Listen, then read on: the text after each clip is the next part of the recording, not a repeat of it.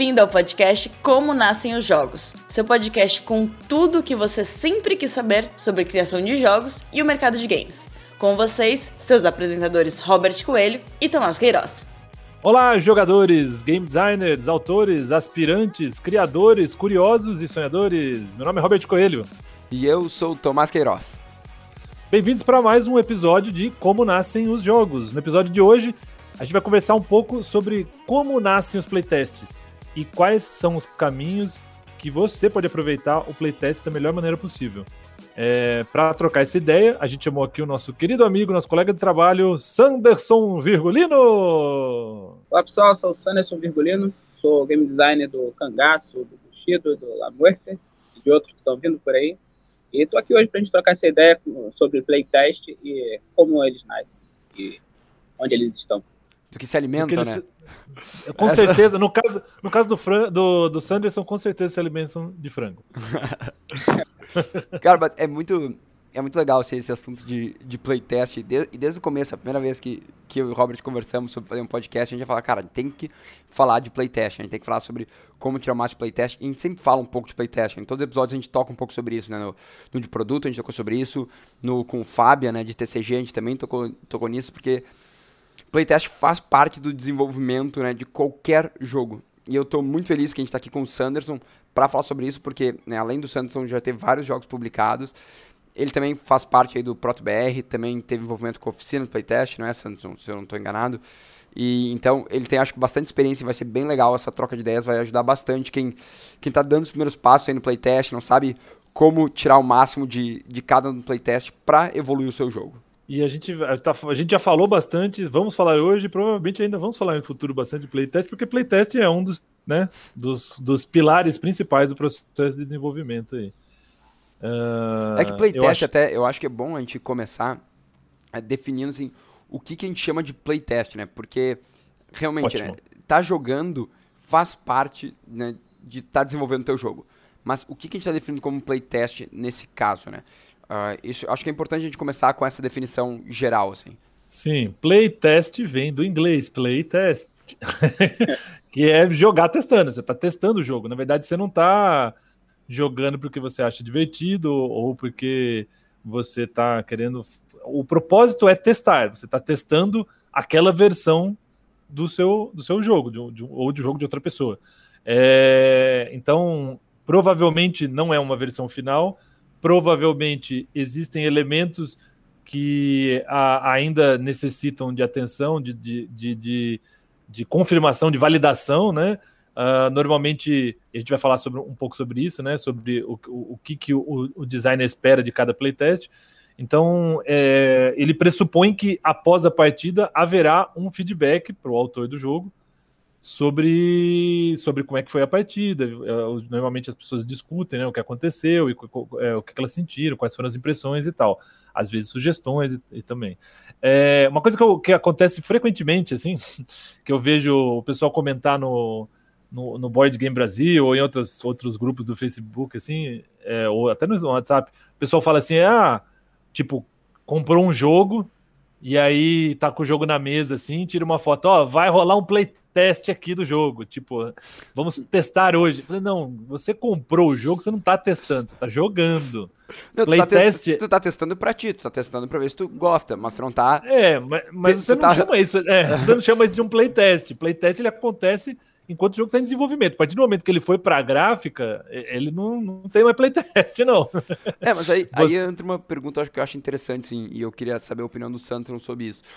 Tu julga, Sanderson, que qualquer teste durante o desenvolvimento é um playtest? Qualquer vez que tu joga durante o desenvolvimento do jogo é considerado um playtest para ti? Eu acho que sim, cara. Acho que sim, porque é, durante o desenvolvimento é quando você está você tá fazendo as mudanças. Você pretende é, melhorar o seu jogo né, a, cada, a cada interação, a cada teste. Então, ele, eu classificaria ele sim como, como playtest. Até aqueles testes principalmente os testes que você leva descompromissado para você jogar. Né?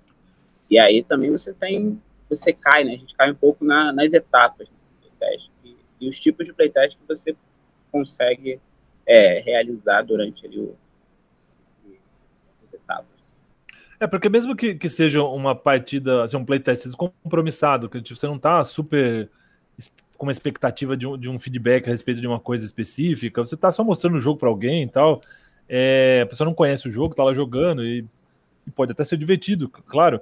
É, deve, né? Se, se, você tá querendo fazer um jogo legal, né? Pode ser descompromissado, sem problema nenhum. A questão é, você tá mostrando o jogo para uma pessoa diferente, uma pessoa que não jogou ainda.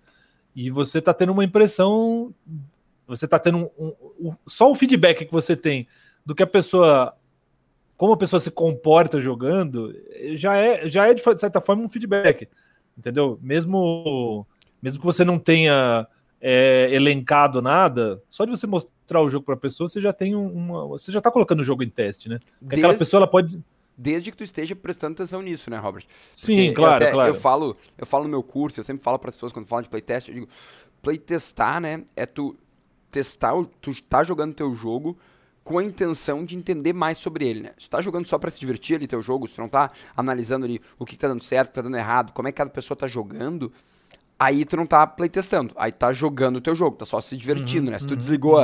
a, a partezinha analítica do teu cérebro, tu tá só se divertindo, né? Então, é. isso é importante, e, né? É testar com uma forma, com um olhar analítico. Mesmo que tu não pegue feedback depois e tal, né?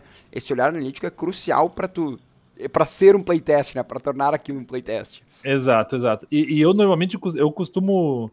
Eu, eu, é, eu não gosto de participar dos playtests, de jogar os playtests. Eu procuro, eu procuro evitar o máximo possível, a não ser que realmente precise de mais um jogador para conseguir testar o que está o que tá sendo testado ali, é, pra, pra, o que está em foco e tal, ou porque o jogo precisa de mais uma pessoa para funcionar, enfim.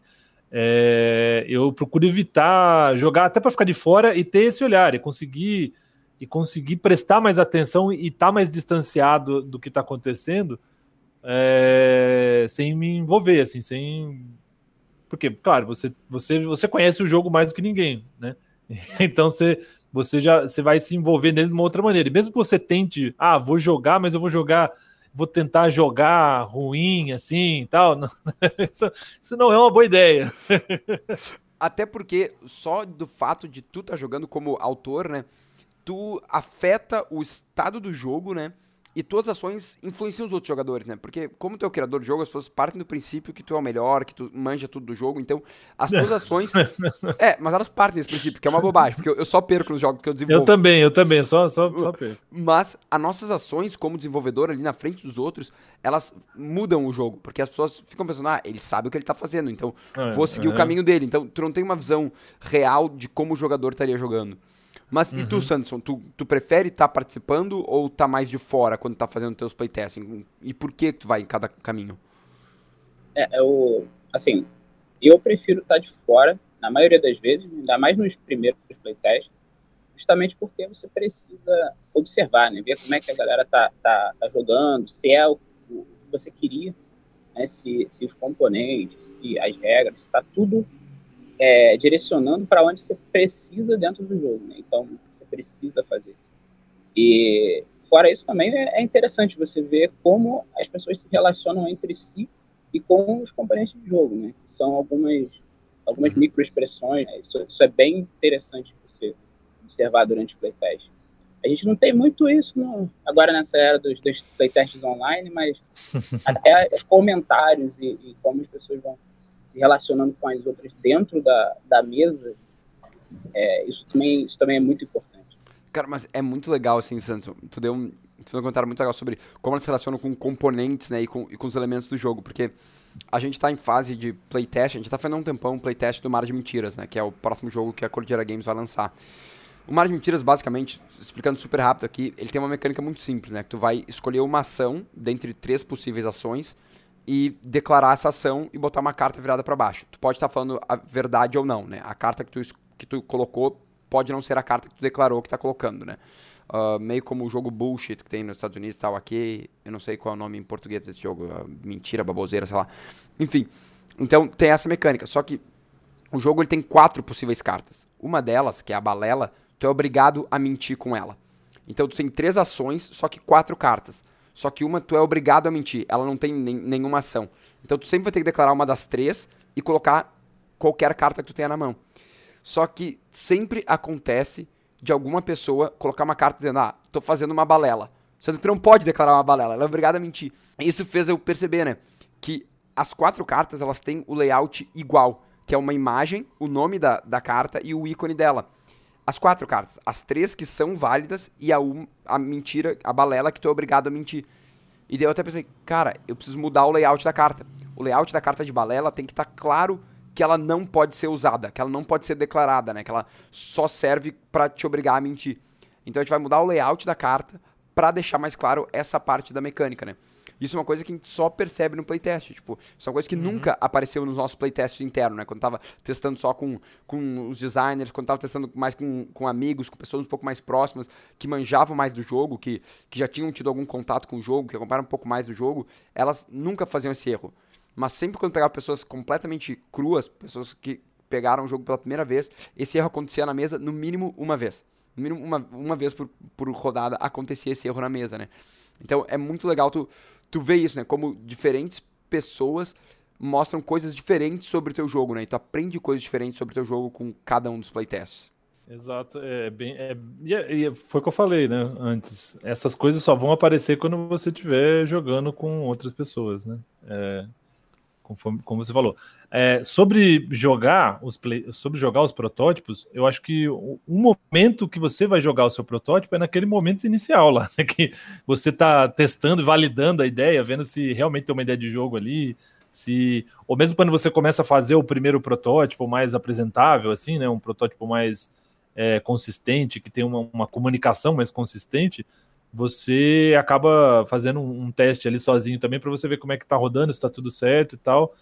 E dali para frente é, é, é apresentar para as pessoas. Eu acho que esse é o primeiro é o primeiro é o primeiro passo significativo assim, né, de quando você você sai do playtest da sua área pessoal ali, né, que você você tá testando sozinho, talvez com alguém que mora com você ou com uma outra pessoa muito próxima é, testando aquela ideia inicial e ela, ela encaminhou, você já tem uma, uma ideia melhor da, da, da, de como é que são as regras, e aí você vai começar a testar com outras pessoas.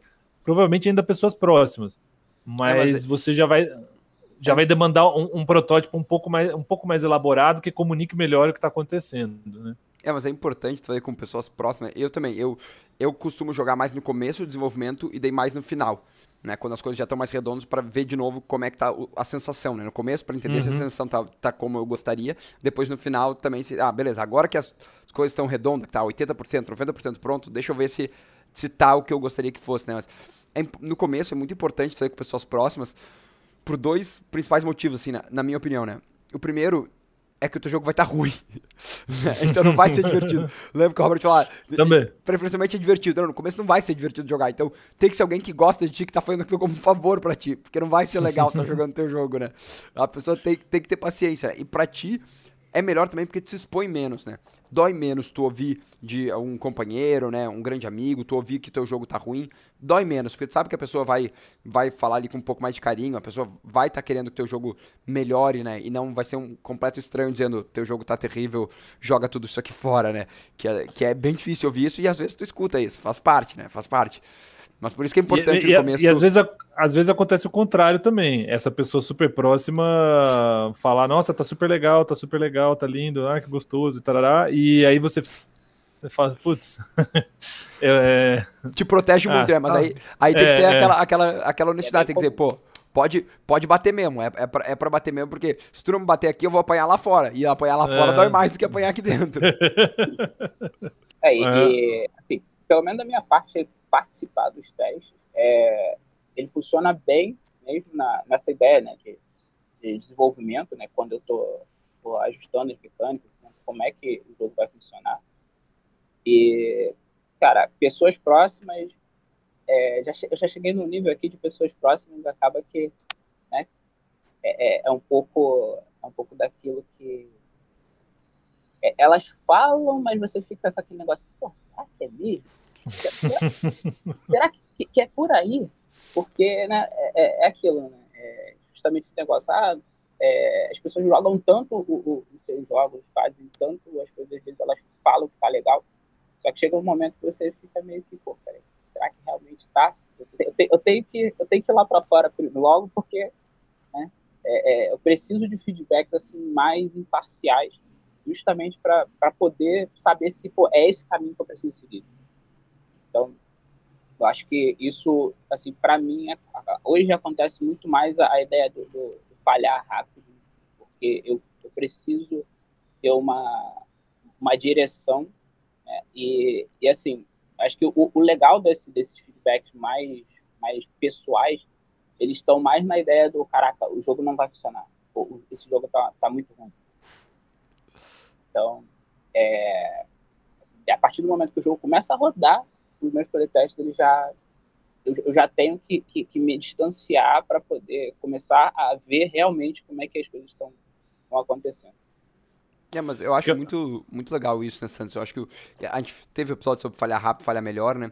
Que é, eu acho que isso é normal quando tu vai ficando mais experiente, né, cara? Tu vai ficando com uma casca mais grossa, né? Então, tu não se machuca mais tanto. Então, tu quer saber, cara, eu quero botar na rua o quanto antes, para testar o quanto antes. E foi muito legal, porque eu, pessoalmente, eu tive, eu tive muito d'água pro vinho, assim, né? Porque o Alumbra ele era um jogo para dois jogadores. Então eu poderia fazer, e eu fiz grande parte do desenvolvimento dele aqui, ó, fechado, fechado, né? Ali com meus amigos, com a, com a pessoa que eu via na época, né? Então foi sempre muito fechado. Eu, eu demorei para abrir, ah, beleza, eu comecei a levar pra empresa lá, na época eu trabalhava na Riot, comecei a levar ele pros amigos ali, colega de trabalho. Daí só então, tipo, cara, anos depois de estar tá desenvolvendo ele, eu comecei a levar para eventos. E aí eu comecei a, a, testar com pessoas, porque era muito fácil de eu testar em poucas pessoas. Daí quando eu fui pro meu segundo jogo, comecei a desenvolver ele, ele é um jogo que precisa de mais pessoas, que roda melhor com mais pessoas. Então não tinha como eu testar em casa, não tinha como eu testar eu e a Suelen, não tinha como eu testar aqui em casa. Então, da primeira versão que eu tive, eu já tive que chamar uns amigos, que já é um pouco mais do que eu, do que eu fiz a primeira vez. E daí, depois dos amigos, eu já fui levar pra uma faculdade. E é isso aí, tipo, fui botar na rua, porque eu precisava de mais gente para jogar e eu não podia ficar infernizando toda hora seis amigos para virem na minha casa para ficar jogando, né? então, para mim foi muita água pro vinho, assim, e, e eu, bah, eu preferi muito mais esse processo, assim, de coloca na rua de uma vez, falha de uma vez para tu já melhorar, para tu já ir para próxima coisa certa, sabe? Eu acho que esses encontros que e espaços que as pessoas têm de apresentar protótipos são fundamentais para dar oportunidade para essas pessoas que não têm não tem para onde correr, né? É, e a gente tem hoje, principalmente em função dos, dos encontros digitais que o isolamento proporcionou, a gente tem vários várias possibilidades aí, né? De você, se você não tem com quem testar, você consegue encontrar uma turma aí para trocar uma ideia e apresentar, seja ela em que nível ela esteja, é, é. seja qual for o nível que ela esteja. Exatamente, sim. Eu acho que isso, Robert, falou um bom ponto, sim, mas no fundo, atualmente, cara, com as ferramentas que a gente tem, isso são só desculpas, assim, né? Sendo sendo o cara que diz as coisas duras aqui, né? Se tu tá dizendo, não, mas não tenho que testar na minha cidade, não tenho que testar que ninguém gosta de board game aqui perto de mim, ninguém gosta de jogo, né? Você tá falando de jogo digital. Mas isso são só desculpas, porque atualmente a gente tem muitas ferramentas e eventos que possibilitam estar tá testando da tua casa, né? Então, isso poderia ser uma verdade antes, mas acho que depois do isolamento social, né?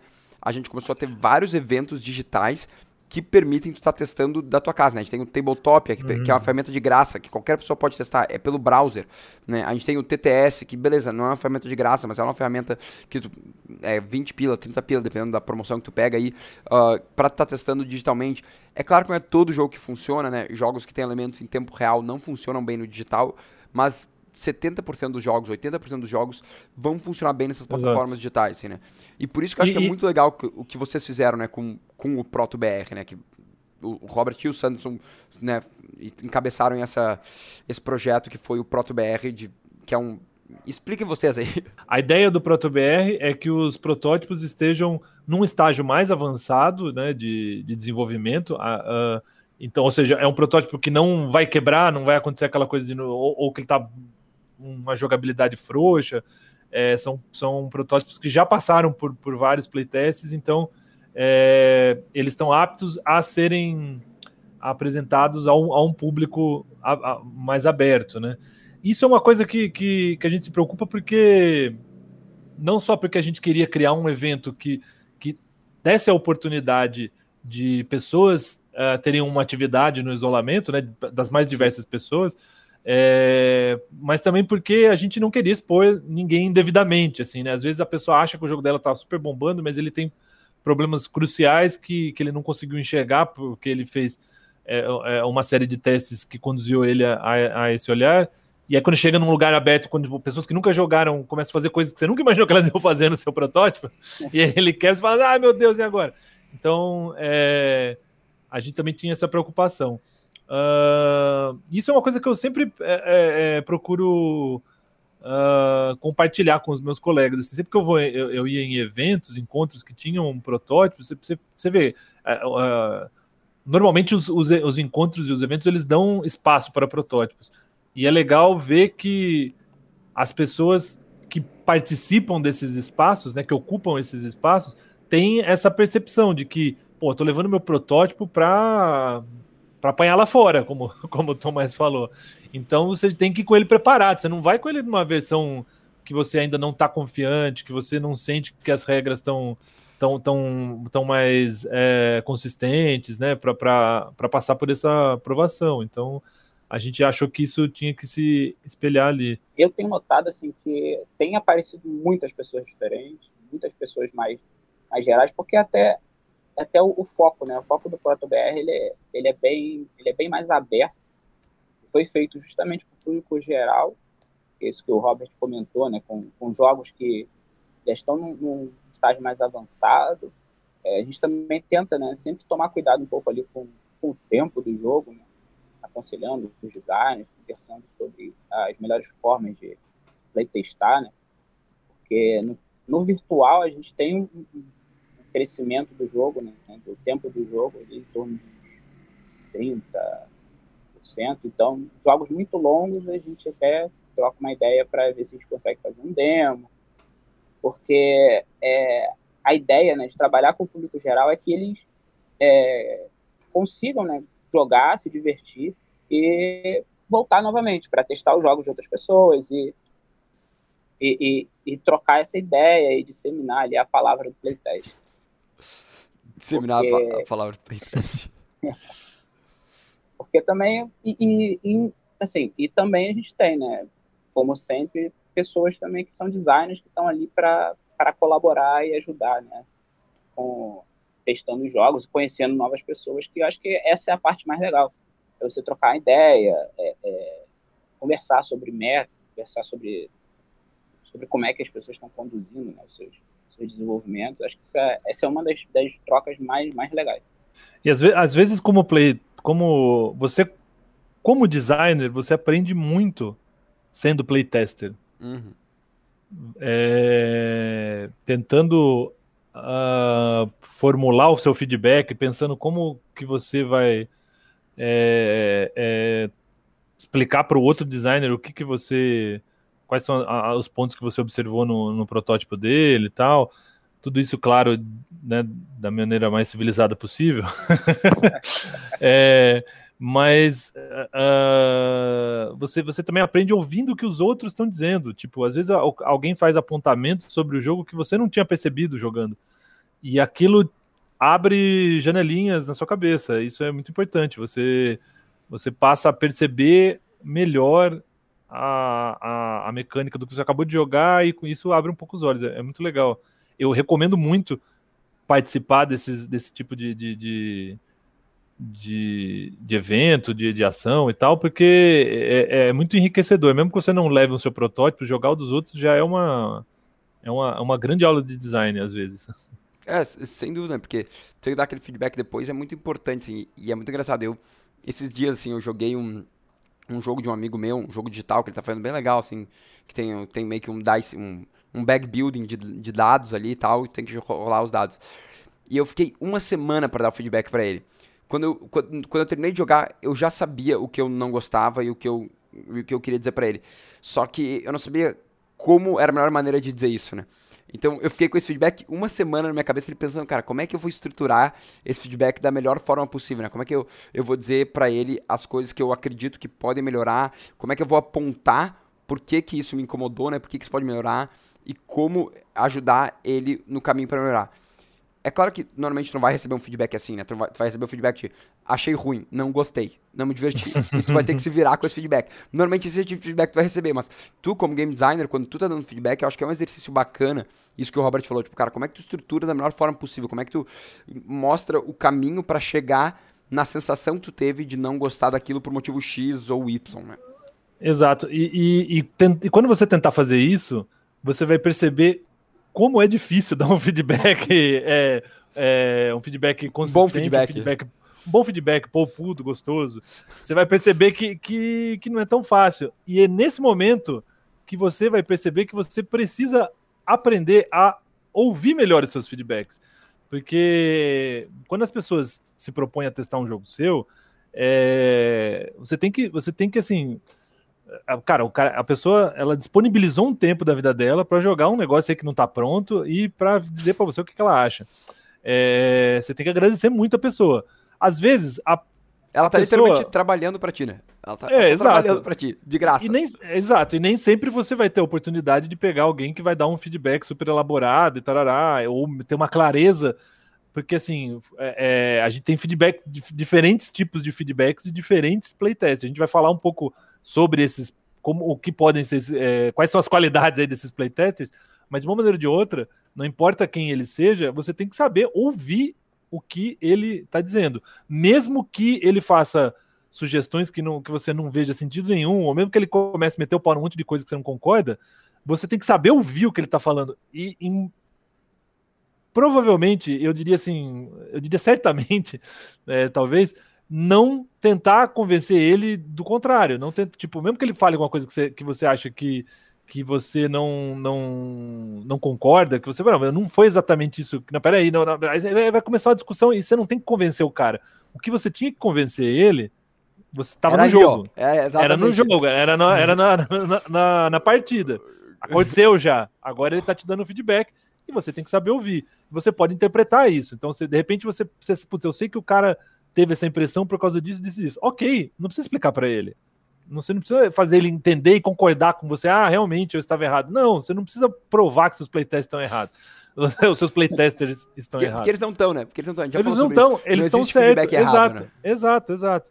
Você tem que pegar aquilo e ver como que aquilo serve para você é, preparar a próxima iteração aí do seu jogo. Então, é, é, às vezes a pessoa, como o, o Tomás falou. O Tomás, ele sabia exatamente o que incomodava ele no jogo do amigo dele, e ele queria pensar como que ele ia falar aquilo. Às vezes, as pessoas estão incomodadas com alguma coisa, mas elas não sabem exatamente o que, que é.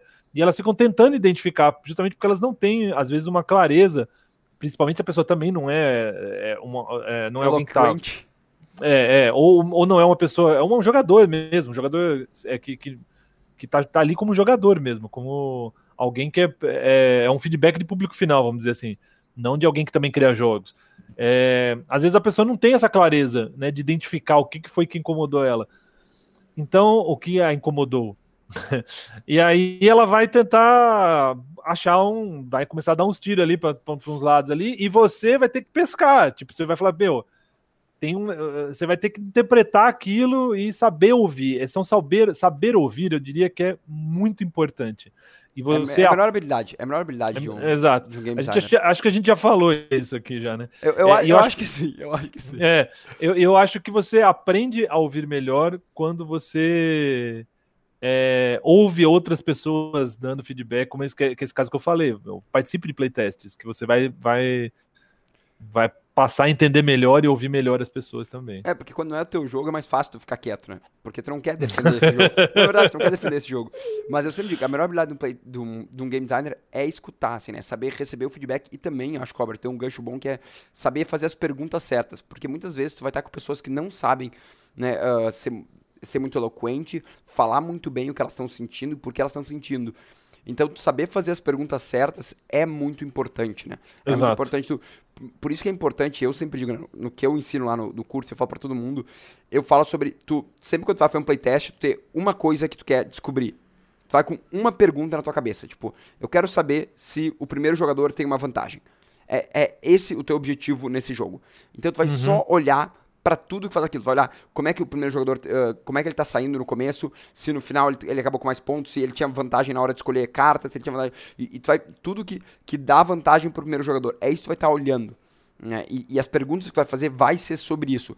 Aí tu consegue ser muito mais preciso e entender como tu pode melhorar, né? Isso também vem com uma coisa que o Robert falou que eu fiquei pensando aqui, que é uma parada bem interessante que a gente até na, na, própria oficina do playtest, a gente aprendeu com o tempo que foi é, antes do playtest, assim, de um playtest mais técnico, né? Você saber explicar para as pessoas como é para quem é o seu jogo e o, o, o é, e como é que ele está direcionado. Né? E, e aí isso vai te vai ajudar as pessoas a entenderem o seu playtest, até como a ideia também de entender o playtest que a pessoa tá, o, o feedback que a pessoa tá dando, porque uhum. Às vezes ela gosta de você estar tá jogando um jogo euro, mas ela curte pare e não curte, uhum. e curte uhum. esporte pra e aí ela vai dar o feedback dela, né, voltada para aquilo. Então, isso aí faz, faz, faz, se faz necessário, né, você saber ali filtrar é, o tipo de jogador que está jogando o tipo de jogo que você está apresentando.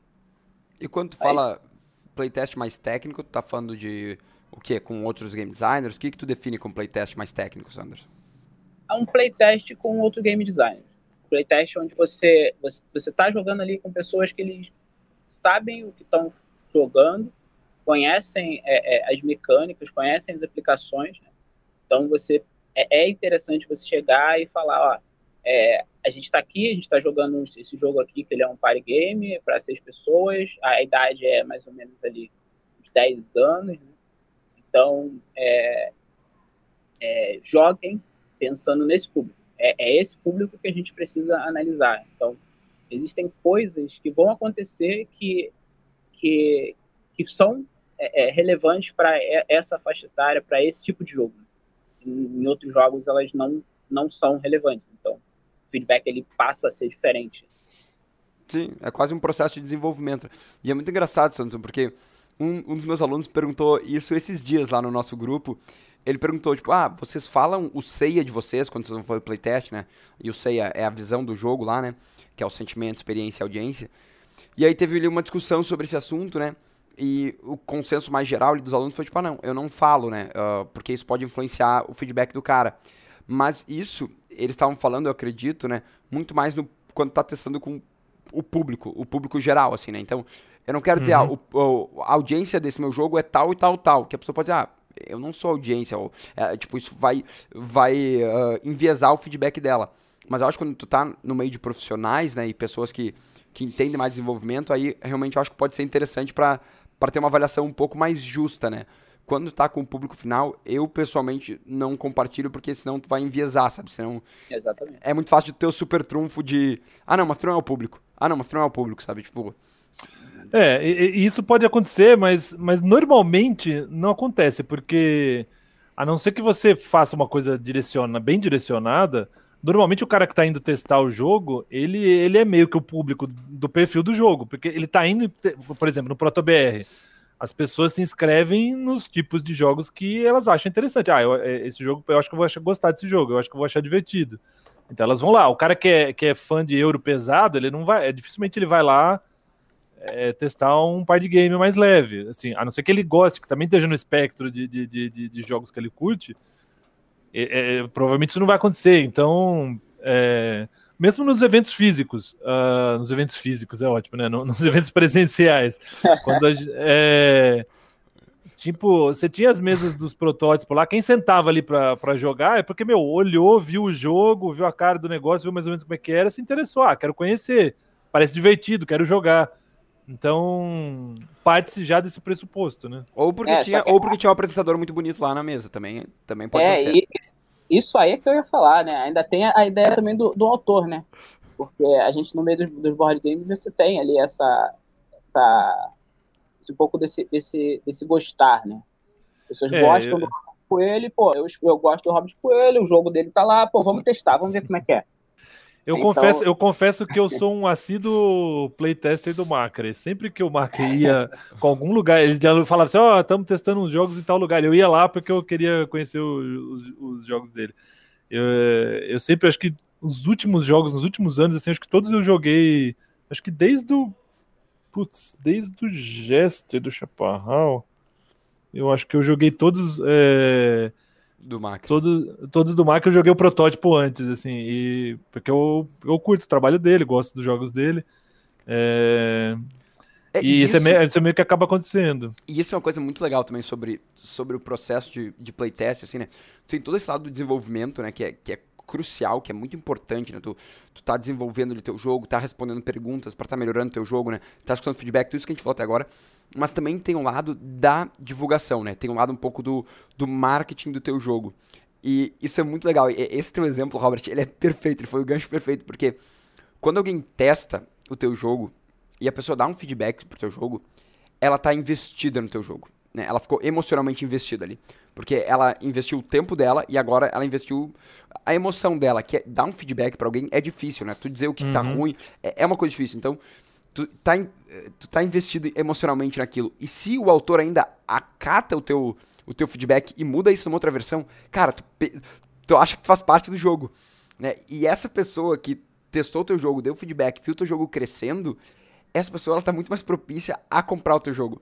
Porque ela tá investida no teu jogo, ela tá investida no teu sucesso também, né?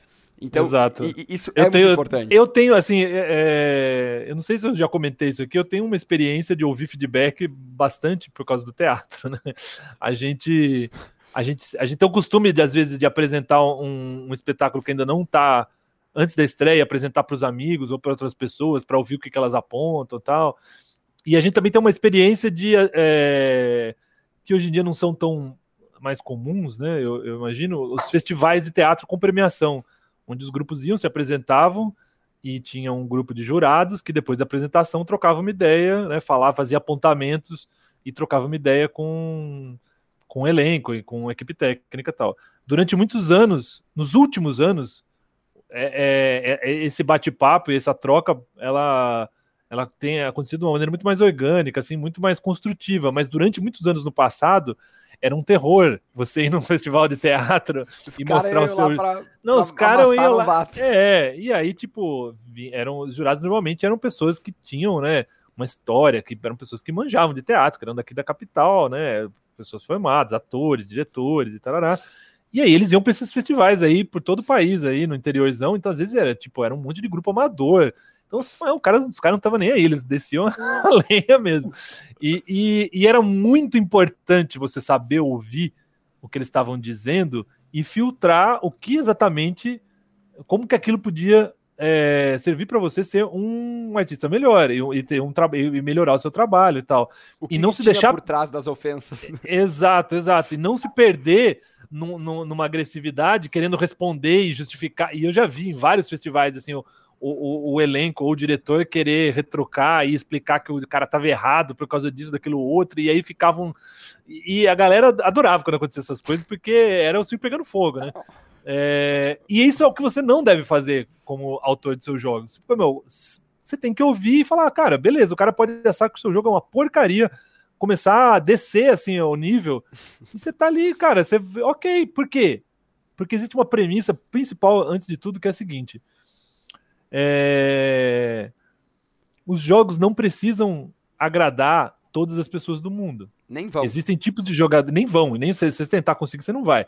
Eles podem agradar boa parte das pessoas, mas ainda assim eles não vão agradar todo mundo. Então, você pode ter certeza que todo jogo que tá lá super com a nota super alta no BGG, sempre vai ter pessoas que não gostam daquele jogo, que, que não vão ter uma experiência é, divertida jogando aquele jogo, que não querem, é porque é uma questão de gosto. E, e é isso para um autor é muito importante ele identificar isso nos outros, ou seja, identificar que o cara que jogou o seu protótipo não é que ele não é que seu protótipo tá uma porcaria, é talvez aquele não seja o jogo que aquele cara gosta de jogar. Talvez ele não tenha gostado do jogo e ele está tentando te dar um feedback, não exatamente do, do que você está fazendo, mas do gosto dele, entendeu?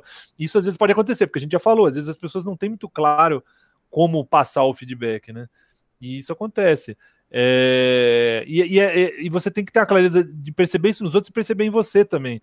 Perceber que quando um jogo é bom, na verdade, eu acho que assim, na boa, eu acho que isso era uma coisa que todo mundo, dessas, essa clareza, acho que todo mundo tinha que ter, né? Porque a gente sempre vê as pessoas falando mal de tal jogo, ah, esse jogo é uma porcaria.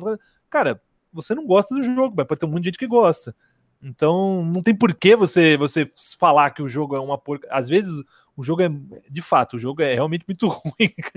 Às vezes é tempo de game design, mas muitas vezes não é, né? E por isso que é, é importante, eu acho, Robert, tu pegou a questão de tu ter tua audiência definida, né? Que eu sempre falo, cara, é o terceiro Exato. passo do ceia, né? A audiência. Pra tu saber qual feedback realmente tu tem que levar em conta e qual tem que desconsiderar. E não é que tu tem que desconsiderar tudo. Tipo, beleza, aquele tipo de jogador espera isso.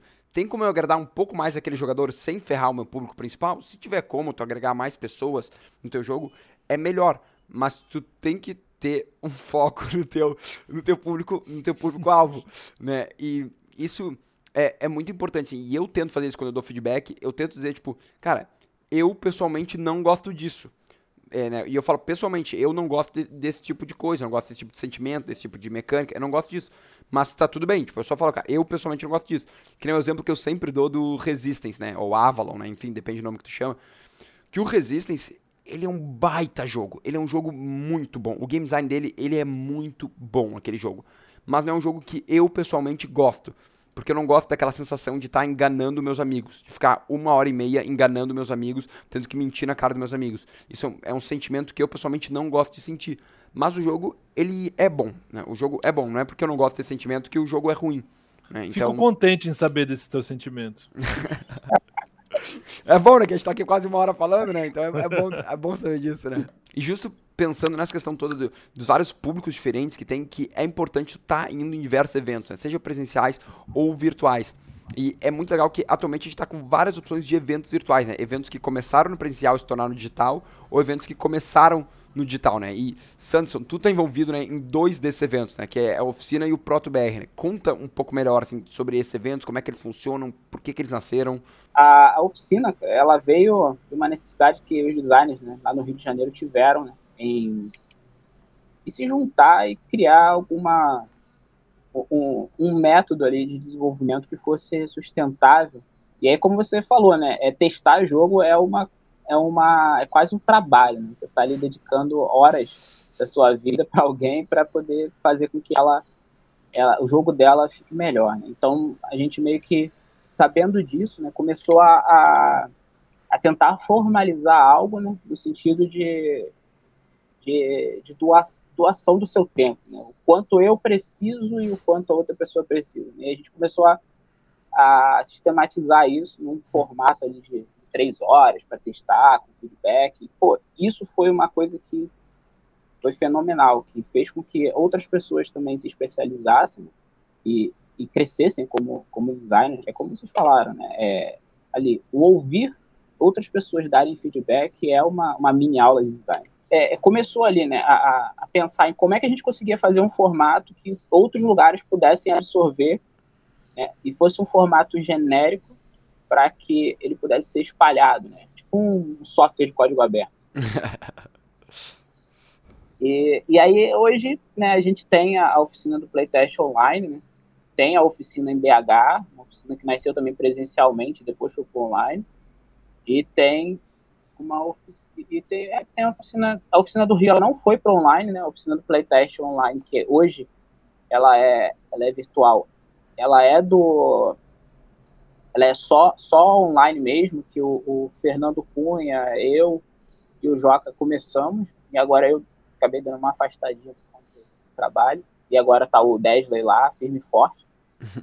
Ela conta com os mesmos moldes da, da oficina, e, e, esse molde ele é um molde aberto, porque alguém que for lá no, no Facebook consegue baixar o, o PDF, o doc, para fazer a sua própria oficina. Tem oficina, outras oficinas vindo aí pelo, muito legal. E, e, Santos, eu acho que essa questão assim, do, do modelo aberto, né, do open source, assim, é muito do teu background de programador, fica claramente visível, assim. E por que vocês fizeram isso? Assim? Tu, tu acha que isso é, é crucial, assim, é do, do DNA da, da oficina, essa questão do, do open source, de, dessa ideia ser, ficar sendo espalhada pela comunidade, pelo resto do Brasil? Por que vocês optaram por esse caminho, né? Então, a gente optou por isso porque a gente percebeu que, assim, no cenário que a gente estava, é, o, o, game design ele não ia, ele não ia ser, ser assim, crescer. A gente não ia ter uma, uma variedade e a gente não ia ter playtest, sabe? Porque quando a gente, quando a gente consegue fazer esse tipo de coisa, né, a gente consegue formar playtesters né, que consigam é, é, dar feedback, fazer jogos de uma maneira muito mais saudável. É, e, e, antes a gente tinha a Casa do Goblin, lá no Rio, tinha a Mansão das Peças, é, como ali, tinha, tinha um estúdios, né? Que, é, que tinham a sua própria, sua própria subsistência. Né? A gente tinha, tem várias pessoas e testar ali entre a gente, e, tinha, conhecia várias outras pessoas que gostariam de testar os seus jogos. Uhum. Então, por que não fazer com que todo mundo ali é, é, se conhecesse e testasse? E depois a gente viu que no Brasil tem um monte de gente querendo testar jogo, só que não tem eventos que proporcionem para ela esse tipo de coisa. E aí a gente começou a pensar, bom, vamos criar aqui um formato que qualquer um consiga fazer, porque outras pessoas em outras partes do Brasil conseguiriam fazer isso e conseguiriam ali contribuir né, para a comunidade e quem sabe, é, é, formar outros, outros estúdios e fazer com que a, o próprio, a própria profissão, né, o game design como Sim. profissão, se, se crescesse. É, e, eu, e eu... o digital, cara, é, é, ele, ele, ele ensinou né, para a gente, e eu acho que isso foi até uma. a, a visualização do, do, do, resultado do trabalho. Né? Que existem muitas pessoas em várias partes do Brasil que estão fazendo jogos, uhum, que, uhum. que, podem trocar e, e, e, e assim, fazer que, com que as coisas cresçam, sabe? É, é muito, muito, muito recompensador você chegar lá na, na salinha do, do, da oficina do playtest e ver mais de 100 pessoas lá, cara. Muito, legal. É, eu acho que isso é muito, muito importante, assim, né, Samson? Dessa questão da troca com outros game designers, assim, né? Isso é uma coisa que eu também, pessoalmente, sempre senti falta, assim. É, eu senti falta de troca com outros game designers, com outros game designers profissionais mesmo, assim, né? Não não pessoas necessariamente que estão começando tal, que aqui em São Paulo a gente tinha encontros como o Spin, que era um encontro de desenvolvedores indie, mas ele era muito focado na galera de faculdade, então não tinha uma troca ali uh, né, de game design, de um papo de game design de um nível um pouco mais alto, assim, porque uh, a gente cresce na troca, né? a gente cresce na discussão, né? E parte desse podcast, a gente já falou sobre isso, né? Nos outros episódios parte desse podcast é o nosso, é, o nosso egoísmo, meio do Robert, de ter chance de conversar com outros game designers, né? De a gente tá tendo que essa troca pra gente crescer também, né? Então, a gente quer disponibilizar isso pro público, pra galera ter acesso a, a isso, mas em parte é esse egoísmo nosso em que a oficina do Playtest oferece isso, né? O ProtoBR também oferece isso, enfim, alguns eventos desses uh, digitais oferecem, digitais e presenciais, oferecem esse espaço de troca com outros designers, né? Outras pessoas que estão vivendo disso, estão respirando isso, assim, e isso ajuda muito a subir o nosso nível de produção e a gente ter jogos melhores no Brasil, né? Porque jogos melhores, isso é o que eu acredito, cara. É eu, eu sempre falo da Cordilheira, eu sempre falo. A, o, meu, o meu sonho é ajudar o mercado a crescer, né, cara? Então, se vocês produzem jogos melhores, as pessoas compram mais jogos, se as pessoas compram mais jogos, tem mais gente comprando jogo, tem mais gente comprando jogo, mais gente compra meu jogo, e é bom para todo mundo, e eu repito isso toda vez, porque é importante para todo mundo. Todo mundo crescer é bom para todo mundo. O que é bom para abelha é bom para colmeia, o que é bom para colmeia é bom para abelha, né? Então, acho muito é, legal e, esse espaço. E agora, agora que você falou, lembrei, a gente também tem uma, uma, uma célula internacional, acho que tem o Oficina do Preteste Canadá. Eita, os, é. os caras já internacionalizaram. Já cruzou fronteiras, atravessou o Equador. Atravessou os Estados Unidos, do... né? O cara atravessaram os Estados Unidos inteiro. Chegaram lá no Canadá. É, cara, eu acho que é isso aí mesmo. Tem que, tem que, tem que, tem que espalhar a palavra, tem que convidar as pessoas, tem que levar o seu protótipo para colocar ele na rua. Mas tem uma coisa importante também. Olho no olho, seu game designer. Você vai levar o seu protótipo lá bonito para passear no evento, né? Que legal, pessoas deram feedbacks e tal. Você, a, a, é, contribuindo para o processo de desenvolvimento do seu jogo, que bacana e aí você vai embora e nunca mais aparece? Não pode, não pode ser assim. Você tem que trazer, a, trazer o, o, o feedback para a comunidade do, do, do, do, serviço que foi prestado a você.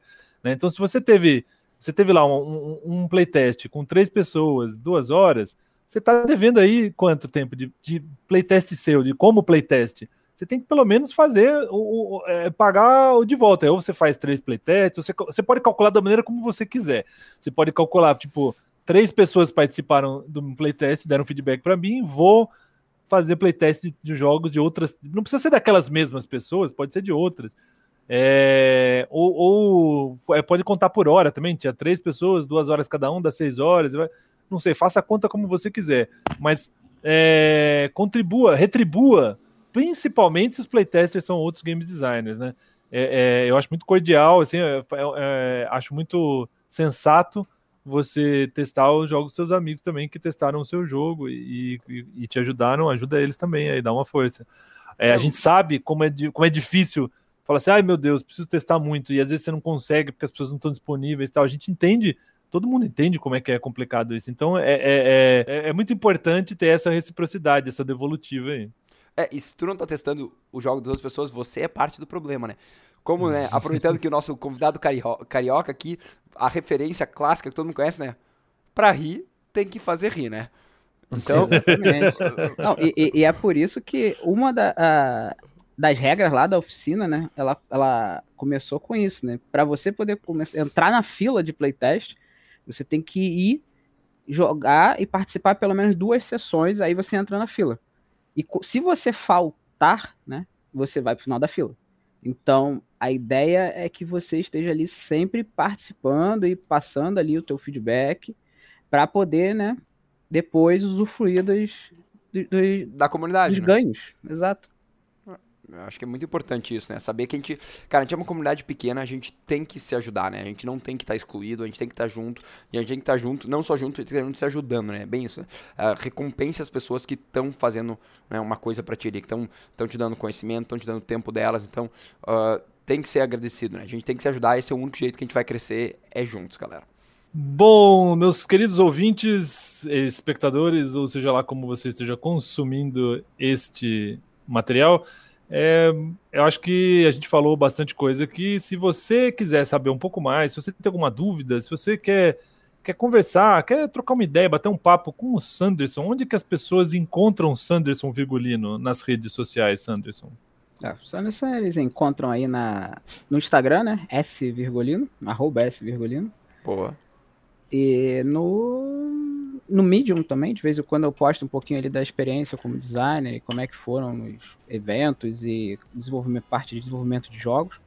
Tô um pouquinho parado, mas estou preparando um material ali sobre um jogo que eu tô que eu tô fazendo, que é o Diário de Assis, então esse daí é uma das, das coisas promessas para vir aí para nos próximos. E é isso, rede social, Facebook também, Sanderson Virgolino. É só só chamar que eu tô lá. Boa. Precisar de qualquer coisa. Esses links a gente vai deixar na descrição do vídeo, assim como todos os nossos links, né? Pra seguir o Robert nas redes sociais, para seguir a Cordillera Games, me seguir nas redes sociais. Tudo vai estar na descrição do vídeo aqui e do podcast, se tu estiver escutando aí em outros lugares. E se você quiser dar uma sugestão de pauta aí, se você tem alguma coisa que você gostaria muito de saber a respeito de como nasce no universo dos jogos, manda pra gente, dá um toque, dá um alô, dá um salve dar um hello, que a gente pode preparar uma pauta futura aí e trazer alguém para trocar uma ideia sobre isso daí, beleza? É, eu sou o Robert Coelho. E eu sou o Tomás Queiroz. E eu queria agradecer todo mundo que escutou a gente até agora e a presença do Sanderson, que foi muito legal essa conversa. Olha, pessoal, obrigado e queria agradecer a todo mundo aí que está ouvindo e vocês aí. Foi uma ótima companhia nesse fim de tarde. Valeu, pessoal. É nóis. Até a próxima. Valeu. Valeu.